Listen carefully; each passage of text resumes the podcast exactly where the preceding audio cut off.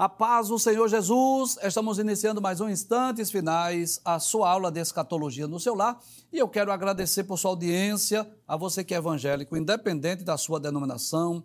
Agradeço também a você que não é evangélico, talvez você pertença a outra religião, mas acompanhe a nossa programação é, através da TV ou da internet. Que Deus te abençoe, que as bênçãos de Deus continuem sendo derramadas sobre a sua vida, sobre a sua família Obrigado por permitir adentrarmos na sua casa mais uma vez. Seja muito bem-vindo aos instantes finais.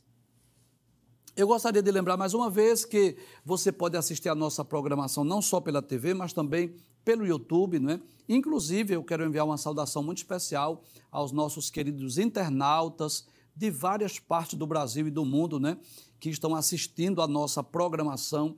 E lembrar que se você deseja assistir, se você deseja rever um dos nossos programas, nós é, fizemos uma série de programas sobre os eventos escatológicos, começando lá nos sinais que antecedem a vinda de Cristo até o estado eterno e perfeito.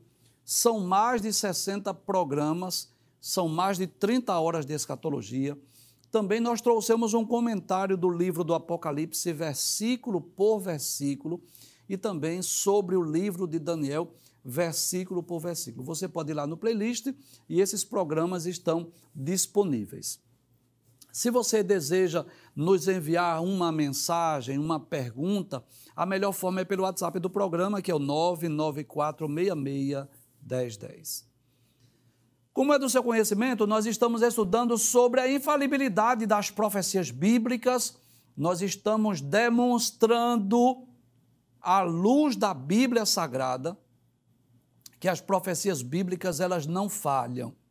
No tempo determinado, elas têm o seu cumprimento. E nós estamos estudando, né, fazendo aí, é, trazendo um panorama das principais profecias bíblicas que já se cumpriram Começamos lá no livro de Gênesis e já estamos no livro do profeta Abacuque, né? Abre a tela, por gentileza, por gentileza, isso. No programa anterior, nós demos início ao estudo da profecia de Abacuque e nós vimos, no programa anterior, traz a tela, por favor, que Abacuque foi aquele homem chamado por Deus para o ministério profético, mas algo muito interessante em Abacuque é que Abacuque era aquele profeta que dialogava com Deus. Abacuque começa, né, eu posso dizer assim, queixando-se, né, apresentando as suas queixas a Deus por conta das, das injustiças sociais, da violência, da contenda, né, do litígio, de tantos pecados que estavam ocorrendo em seus dias. E ele começa a queixar-se diante de Deus, perguntando se Deus não iria agir, se Deus não iria tomar providência. Né? Até quando eu vou clamar violência e tu não me ouves? E de repente Deus disse: Olha, eu vou fazer algo tão grande que vocês não vão nem acreditar. E o que era que Deus iria fazer? Nós vimos no programa anterior que Deus disse que iria levantar os caldeus para punir o povo judeu. Nós vimos mais uma profecia acerca do cativeiro babilônico, que já, já falamos no programa anterior, que foi um fato que marcou a história do povo hebreu, do povo de Israel. Né? Nós falamos sobre quatro eventos que marcou a história do povo de Israel. A sua escravidão lá no Egito, a, o cativeiro do Reino do Norte pela Síria, o cativeiro do Reino do Sul pela Babilônia e a, aquela dispersão que houve no ano 70 da era cristã. Foram quatro é, diásporas, quatro dispersões, quatro períodos assim de cativeiro, de juízo, de julgamento, em que o povo de Deus esteve sendo oprimido e dominado por outras nações. Abre a tela, por gentileza, do programa anterior que nós estudamos. Isso, pode abrir a tela? Pode abrir? Sim, isso. Nós estudamos esse, esse programa, né? A iniquidade de Judá e o seu castigo pelas mãos dos caldeus. Nós vimos o texto da profecia, Apoca, é, desculpe, Abacuque, capítulo 1, versículos 1 a 11, e vimos também o seu cumprimento no segundo livro das Crônicas, capítulo de número 36, versículos 15 a 20. Mas é interessante que no capítulo de número 2, que é o tema do nosso programa hoje, nós vamos estudar sobre o castigo dos caldeus, não é? Essa é a profecia. Os caldeus seriam castigados. Então, só para você perceber, da sua direita aí está a imagem de Abacuque, como que orando, não é? na sua oração conversando com Deus, ouvindo também a Deus falar com ele. Mas à esquerda, não sei se você lembra, mas foi um texto que nós já estudamos, quando o rei Belsazar fez um grande banquete para mil dos seus grandes, e o que foi que ele fez? Ele começou a, a tomar vinho nos utensílios da casa de Deus que havia sido levado por Nabucodonosor. Quando ele viu aquela sentença escrita na parede, né? Mene, mene, tekel, passim, que foi o juízo de Deus. E nós vamos ver que o cumprimento dessa profecia, que os caldeus seriam castigados, ocorreu exatamente nos dias de Belsazar, quando ele era o corregente lá em Babilônia, e também nos dias do profeta Daniel. Então, o texto que vamos estudar hoje está no capítulo 2, versículos 1 a 8, e queremos dar um destaque especial a esse texto, é, não só sobre o castigo que ocorreu, que sobreveio sobre os caldeus, mas queremos dar um, um destaque muito especial às características da profecia bíblica.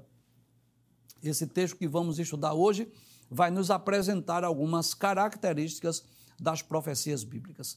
Pode abrir a tela, por gentileza. Abacuque, capítulo 2, versículo 1. São palavras de Abacuque. Traz a tela, por gentileza para eu explicar algo que, que considero importante. É muito importante nesse livro de Abacuque, que é um livro breve, curto, são apenas três capítulos, mas você perceber essa diferença. Que há momentos que quem está falando é Deus e há momentos que quem está falando é o profeta. Você vai perceber, eu já disse aqui desde o programa anterior que há uma espécie de um diálogo, não é? De Deus com o profeta Abacuque. E esse capítulo 2, nós vamos perceber que são palavras de Abacuque. É Abacuque que está dizendo a Deus assim de uma forma metafórica, de uma forma figurada, que ele estaria como que de atalaia, aguardando o cumprimento da palavra de Deus. Abre a tela, por gentileza. Veja o que ele diz. Ele diz assim: Sobre a minha guarda estarei, e sobre a fortaleza me apresentarei, e vigiarei para ver o que fala comigo e o que eu responderei quando for arguído. É como se Abacuque tivesse dizendo assim: Eu vou ficar aqui como que uma espécie de um atalaia, de um vigia, de uma sentinela. Eu vou estar aqui como se eu estivesse na torre de vigia, aguardando o que é que Deus vai falar comigo. Você sabe disso. O capítulo primeiro, não é que nós já, estudamos, começa com a queixa do profeta Abacuque, perguntando se até quando Deus iria permitir aquilo, a contenda, o litígio, a violência que estava ocorrendo com o povo judeu. Depois Deus diz: Olha, eu vou fazer algo que vocês não vão acreditar, eu vou levantar os caldeus. E aí começa Abacuque questionar: como é que tu vai usar o ímpio para punir o justo? Como é que tu vais usar uma nação ímpia para castigar o teu povo? Aí é aí que Deus vai dizer assim: olha, mas haverá também um juízo, haverá também um julgamento, eu também trarei o juízo sobre os caldeus. E esse capítulo 2 começa como que Abacuque tivesse orado a Deus e estivesse aguardando uma resposta. E de uma forma metafórica ou figurada, ele diz que estaria como que um vigilante, como que uma sentinela de atalaia, de vigia, aguardando o que Deus iria falar com ele. Abre a tela mais uma vez, veja. Sobre a minha guarda estarei, e sobre a fortaleza me apresentarei, e vigiarei para ver o que fala comigo e o que eu responderei quando for arguído. É como se ele estivesse esperando ali a resposta de Deus. O que é que Deus vai falar comigo? Abre a tela, por gentileza, versículo de número 2.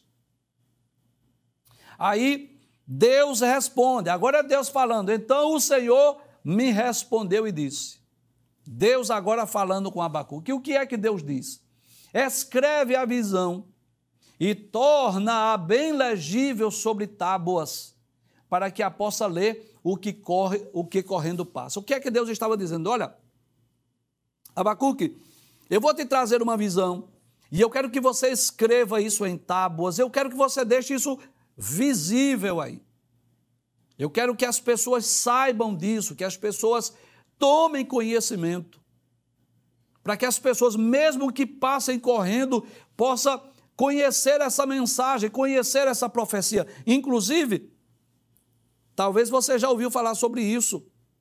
Não é que alguns teólogos aí, alguns comentaristas, vai dizer que essa já seria uma, uma profecia acerca de um outdoor. Né? Eu não posso dizer que Deus estava falando de outdoor, não posso dizer isso. Primeiro nós vamos interpretar o texto, né? Deus estava dizendo assim: olha, eu quero que essa mensagem ela seja escrita em tábuas. Eu quero que essas pessoas, até quem passe correndo, sejam capazes de ler, de, de, de saber, de conhecer. Esse era o, o propósito divino, né? É dizer que aquela mensagem que estaria sendo transmitida através de Abacuque estivesse assim, de forma escritas em tábua, de forma que as pessoas conhecessem. Então não posso dizer que, que já é uma profecia acerca do outdoor, até porque é, a grande maioria dos outdoors é, que fazem comunicação, propaganda, divulgação, não é para o reino de Deus. São poucos é, os outdoors que trazem uma mensagem bíblica, uma mensagem é, sobre a palavra de Deus. Mas eu posso dizer que essa mensagem, o, que, o significado dela é que o desejo de Deus é que os judeus conhecessem aquela profecia. Deixe ela de forma aí legível, visível, até quem passe às pressas, quem passe correndo, seja capaz de ler. Abre o texto mais uma vez. Então o Senhor me respondeu, é Deus dizendo, Abacuque, escreve a visão, aquilo que você vê, escreva, torna-a bem legível sobre tábuas, para que a possa ler o que correndo passa. Que coisa interessante, é como se Deus dissesse assim, não escreva num, num papiro, não escreva é, no pergaminho, por quê? Porque se você escrever num papiro aí, vai ficar enrolado, ninguém vai ler, mas eu quero que você escreva numa tábua, como se ficasse visível para as pessoas lerem. Versículo de número 3. E aí que eu quero chamar a atenção para cinco características das profecias bíblicas. Não só da profecia que estamos estudando hoje, que os caldeus seriam castigados, mas cinco características das profecias bíblicas. Deus diz assim a Abacuque, porque a visão é ainda para o tempo determinado. Primeira característica da profecia bíblica, traz a tela, é que a profecia se cumpre no tempo determinado por Deus. Quando nós lemos as profecias, nós vamos perceber isso. Que houve profecias que tiveram o seu cumprimento no mesmo dia. Por exemplo, nós vamos estudar hoje uma profecia lá de Daniel. No mesmo dia, os médios, quando, quando Daniel decifrou aquela sentença na parede, Mene, Mene, Tekel, Passim. Na mesma noite, Babilônia foi invadida pelos médios e pelos persas. Aquela profecia se cumpriu no mesmo dia. Então, existe profecia que se cumpre no mesmo dia. Tem profecias que se cumprem dias depois, meses depois, anos depois, décadas, séculos, até milênios. Então, é uma característica da profecia bíblica é que Deus não diz necessariamente, é muito raro, não é comum Deus dizer quando aquela profecia vai se cumprir. São poucas as profecias que têm um período determinado de cumprimento. Eu vou citar duas que estão na Bíblia Sagrada. A profecia acerca do cativeiro babilônico, Deus deixou bem claro que seria de 70 anos, e a profecia das 70 semanas de Daniel. São profecias que traz um período específico de cumprimento, mas a grande maioria das profecias bíblicas, Deus não diz quando vai se cumprir. Mas deixa bem claro que ela, no tempo oportuno, no tempo determinado, elas terão o seu cumprimento. Volta a tela mais uma vez. Então, primeira característica da profecia bíblica é que a profecia é para o tempo determinado. É no tempo determinado que essa profecia ela vai se cumprir. Segunda característica, e até o fim falará. Que coisa interessante. Traz a tela, por favor. A segunda característica da profecia bíblica é que ela não fala só para aquele povo, só para aquela nação, só para aquela pessoa, não. Ela continua falando até o fim. E não é isso que nós estamos fazendo no programa. Nós estamos estudando profecias que foram preditas há milênios. Sabe quando foi proferida essa profecia? Por volta do ano 600 a.C., há 2.600 anos atrás. Mas ela continua falando conosco hoje. Quando nós lemos, por exemplo, as profecias dos profetas maiores, dos profetas menores, as profecias bíblicas, elas falam hoje às nossas vidas, aos nossos corações. Claro, é claro que não significa dizer que nós vamos aplicar tudo à nossa vida, claro que não. Porque quando nós estudamos uma profecia, nós precisamos entender essa verdade. A quem essa profecia se aplica? É claro. Existem profecias específicas que é para o povo de Judá. Existem profecias específicas que é para o povo de Israel. Existem profecias que é para a Síria, para a Babilônia. Existem profecias que é para a humanidade, existem profecias que é para a igreja. Claro que nós não podemos aplicar tudo. O que é que nós estamos fazendo aqui? Nós estamos estudando a profecia, estamos estudando o seu cumprimento e estamos fazendo o quê? E isso, muito bem, extraindo lições para as nossas vidas. O que é que nós aprendemos com as profecias de Isaías, de Jeremias, de Daniel, de Ezequiel? O que é que nós podemos extrair das profecias, por exemplo, de Oséias, Joel, Amós, Obadias, Jonas, Miqueias, extraindo lições para as nossas vidas. Então, é, é bom nós lembrarmos isso, que aquela profecia, o desejo de Deus, que coisa interessante. O desejo de Deus é que aquela profecia, através de Abacuque, não fosse conhecida só pelos seus contemporâneos, só pelos seus conterrâneos. Já percebeu isso? E a maior prova é que essas profecias foram registradas num livro, elas foram inseridas no cânon sagrado, elas foram traduzidas, elas chegaram às nossas mãos. Por quê? Porque a profecia continua falando, né? Deus continua falando a outros povos, a outras nações, através daquela profecia. Volta o texto mais uma vez. Primeira característica, a profecia é para o tempo determinado. Segunda característica, e até o fim falará. Ela vai continuar falando, Deus vai continuar falando através daquela profecia. Terceira, e não mentirá. Traz a tela, por gentileza. Então a profecia bíblica, ela é autêntica. Ela é verdadeira. Ela é genuína. Ela é digna de crédito. Nós podemos confiar, nós podemos crer, nós podemos acreditar. Tudo pode falhar, mas as profecias bíblicas elas não falham. Deus não mente, Deus não pode mentir. Se, se alguma profecia foi dita por alguém que não se cumpriu, é porque aquela profecia não foi de Deus, porque essa é uma das formas. Não é a única maneira, mas uma das principais formas de nós sabermos se a profecia foi de Deus é esperar o seu cumprimento. Não é a única forma. Primeira forma de você identificar se uma profecia é verdadeira, se ela é genuína, é você conferir pelas Escrituras, porque Deus não pode se contradizer. Então, a Bíblia é a nossa bússola, é o nosso referencial, para que nós possamos averiguar, observar se as demais profecias estão de acordo com as Escrituras. Porque Deus não pode se contradizer. Então, primeiro passo é nós analisarmos a luz da Bíblia Sagrada. Segunda forma de nós sabermos a profecia de Deus é esperar o seu cumprimento. Porque às vezes acontece isso. Deus se utiliza de alguém através do dom de profecia e nós, o que é que fazemos? Nós recebemos, aguardamos aquela mensagem, aguardamos o seu cumprimento. Porque se foi de Deus, ela vai se cumprir. E o texto diz que ela não mentirá. Deus vai velar em cumprir a sua palavra. Porque Deus não mente. As profecias bíblicas são autênticas, são verdadeiras. E nós já estudamos aqui dezenas, talvez até centenas de profecias que já se cumpriram no passado, dando essa autenticidade, autenticidade.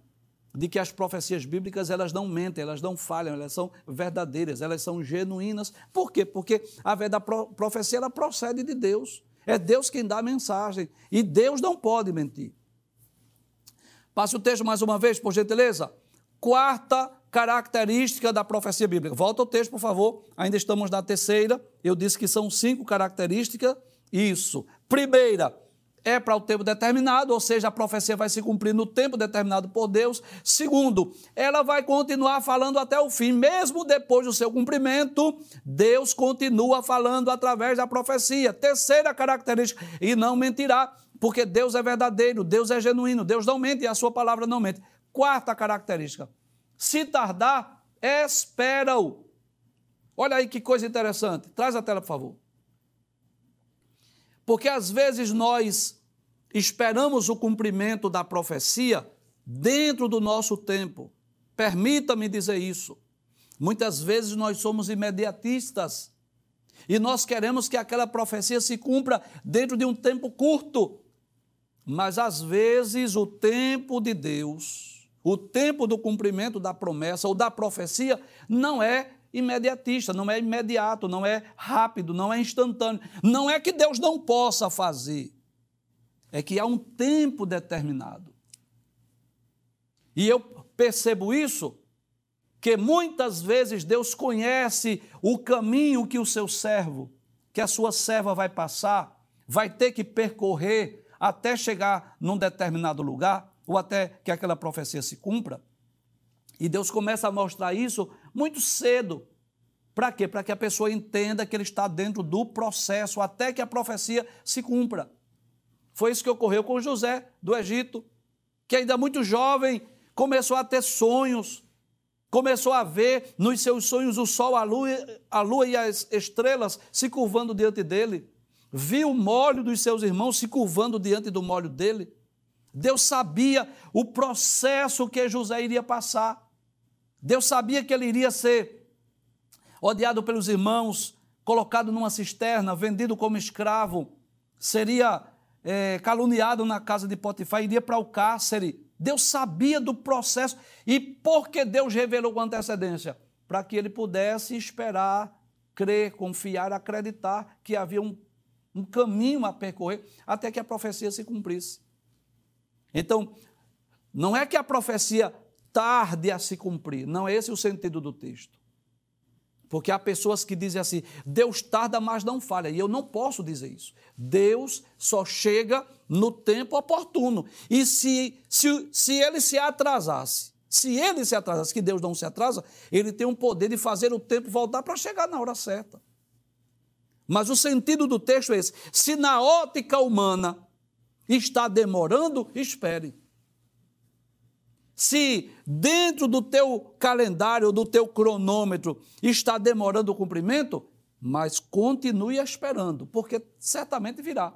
Abre a tela mais uma vez. Aí diz assim: se tardar, como que diz assim, se essa profecia não se cumprir dentro do tempo que você espera, o que é que você faz? Espere, tenha calma, tenha paciência, suporte mais um pouco. Aí ele diz: porque certamente virá, não tardará. Em outras palavras, no tempo determinado por Deus, no tempo oportuno, ela terá o seu cumprimento. Então, naquele diálogo, Deus conversando com Abacuque, Deus estava dizendo para ele. Abacuque estava dizendo assim: Eu estou aqui como de atalaia, como que da torre de vigia eu estou esperando saber o que é que Deus vai dizer. E é isso que Deus tem a dizer a você, Abacuque. O que é que Deus tem a dizer assim? Olha, a visão é para o tempo determinado. Olha o texto mais uma vez. Deus dizendo para Abacuque: a visão é para o tempo determinado, viu? Que coisa interessante. Traz a tela, por gentileza. O que Deus estava falando para Abacuque não iria se cumprir nos seus dias iria se cumprir décadas depois, porque o povo judeu foi levado para a Babilônia em três levas, de 606 a 586. Naqueles 20 anos foram períodos de invasões estrangeiras e de, da, da leva para o, do povo judeu para a Babilônia. E quando eles estiveram lá, Passaram 70 anos. Então, se essa profecia foi predita aí, digamos assim, em 600 antes de Cristo, mais ou menos, e é a, essa profecia só ia se cumprir por volta de 536, mais de 70 anos depois. Mas Deus estava dizendo a Abacuque, abre a tela mais uma vez. Olha, Abacuque, essa visão aí que eu vou dar a você acerca do que eu vou fazer com o povo caldeu, com o povo de Babilônia, não é para agora, não é para seus dias, mas é para o tempo determinado. E até o fim vai falar, eu vou continuar falando através dessa profecia. E não mentirá, eu não minto. Se tardar, espera, porque certamente virá e não tardará. Passe o texto, por gentileza, versículo de número 4.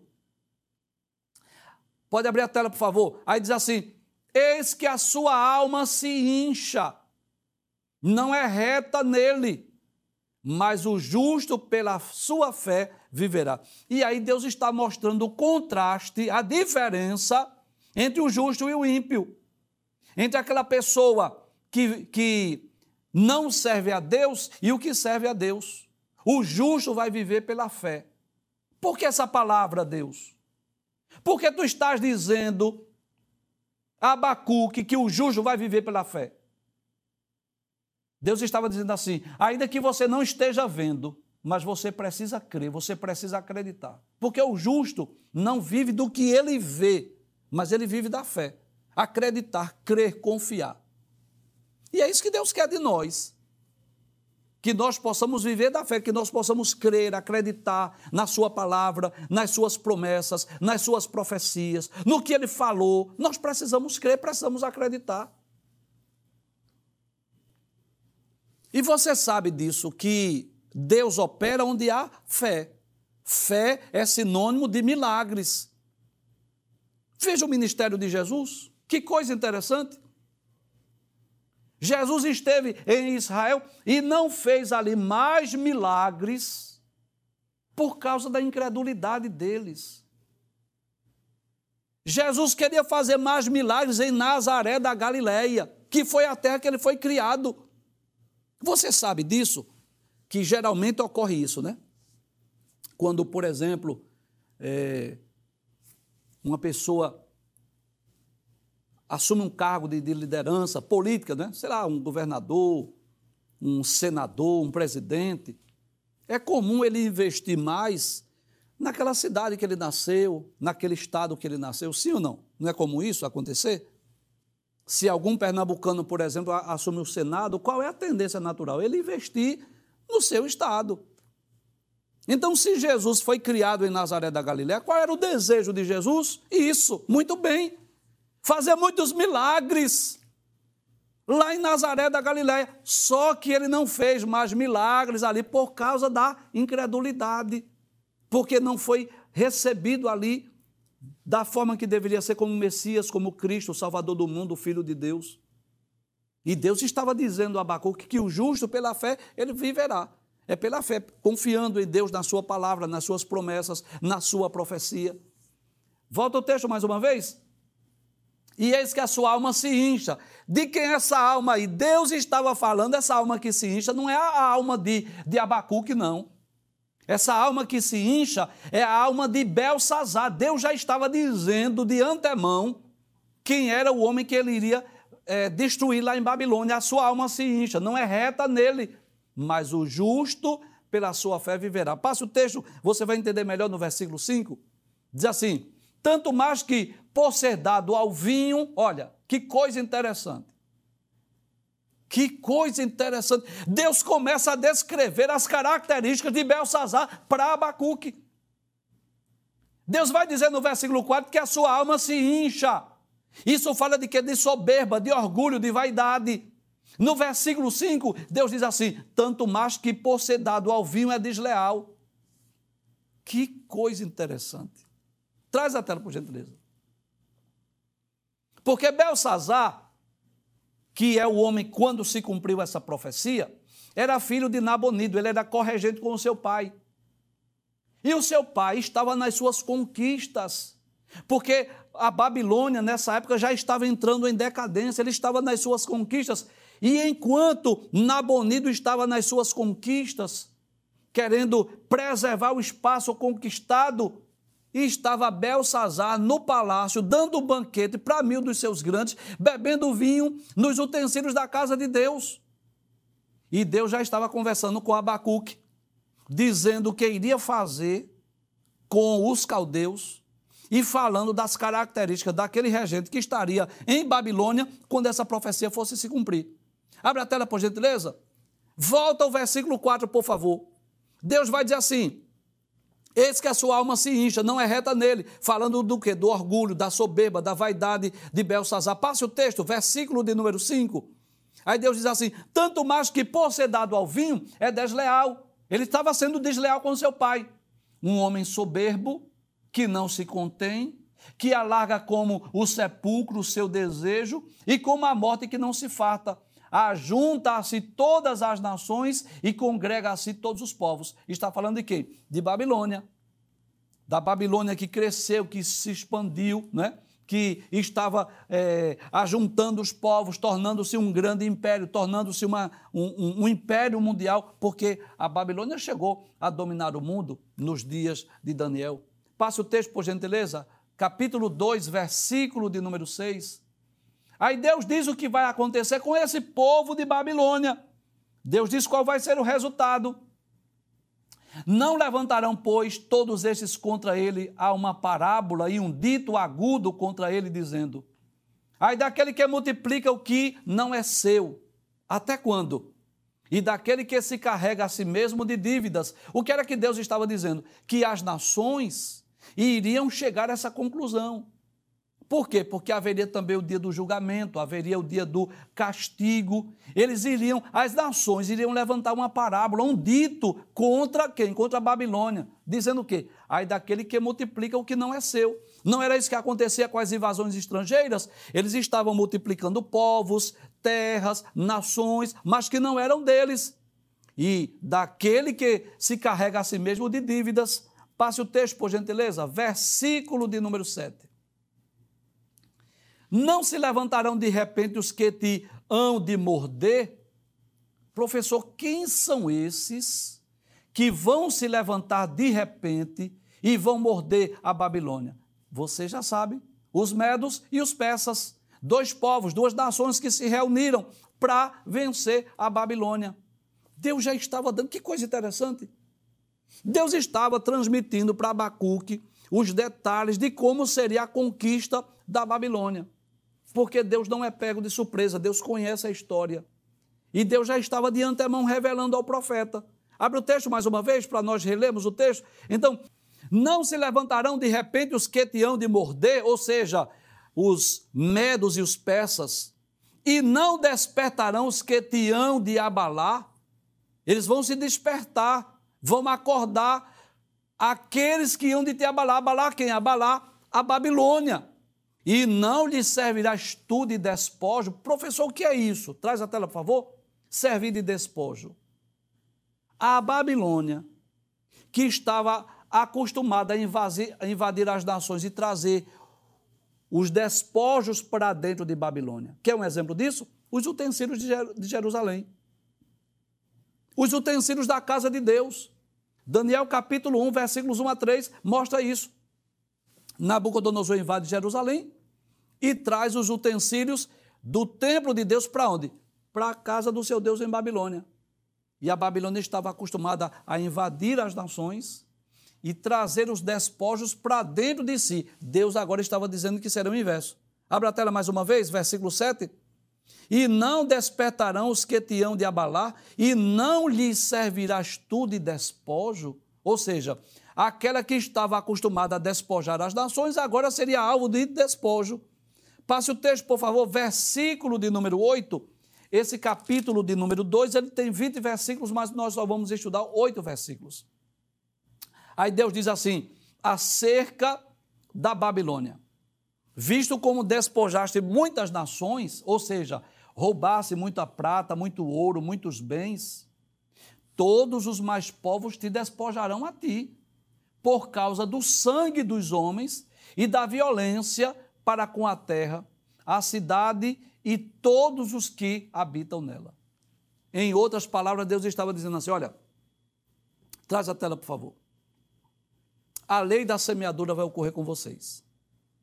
Vocês invadiram povos, roubaram os despojos, enriqueceram dessa maneira e isso vai acontecer com vocês. É a lei da semeadura. O que o homem semear, isso também se fará. O que o homem plantar, isso vai colher.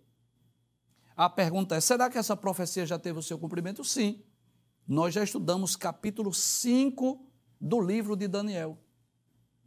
Que é aquele momento em que Belsazar ele faz um banquete para mil dos seus grandes e ele manda buscar num ato de profanação. Ele manda buscar os utensílios da casa de Deus, que haviam sido construídos, confeccionados, haviam sido feitos para o culto a Deus lá no templo em Jerusalém. Ele manda buscar esses utensílios e começa a beber vinho nos utensílios da casa de Deus. E de repente ele vê uma mão misteriosa escrevendo na parede, né?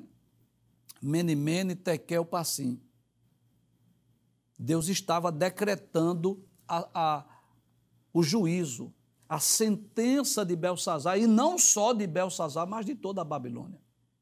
Ele ficou trêmulo, apavorado, ninguém conseguiu descrever aquela sentença. A rainha, que não era sua esposa, mas era sua mãe, a esposa de Nabonido, mandou chamar Daniel, e Daniel chega para ler aquela sentença, para dizer que ele havia sido pesado na balança, que ele havia sido achado em falta e que o seu reino seria dividido para os medos e para os persas. Que coisa interessante.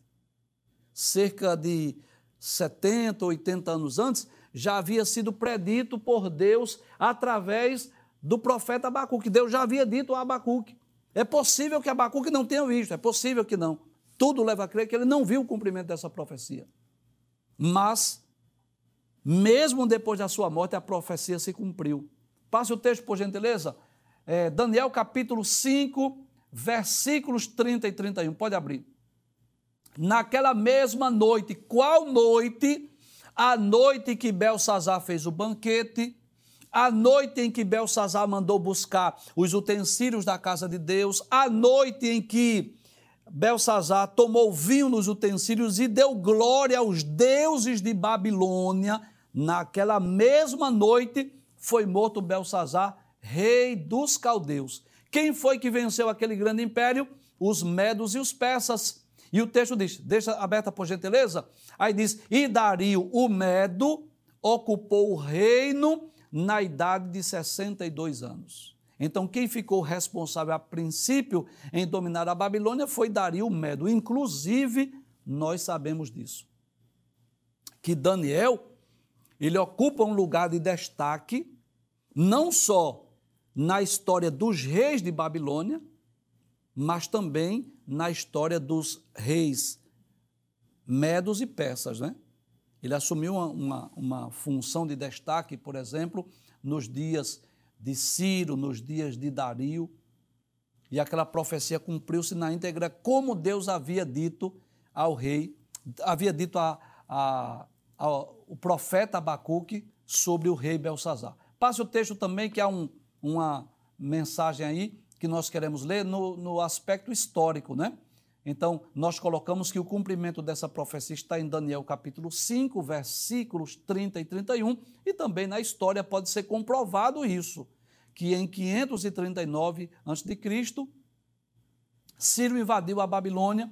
O livro de Daniel relata que Babilônia foi tomada numa só noite e que o príncipe Belsazar foi assassinado. Porque príncipe, nós já falamos que ele era filho do rei Nabonido e era ele que estava é, como corregente do seu pai, era ele que estava lá em Babilônia.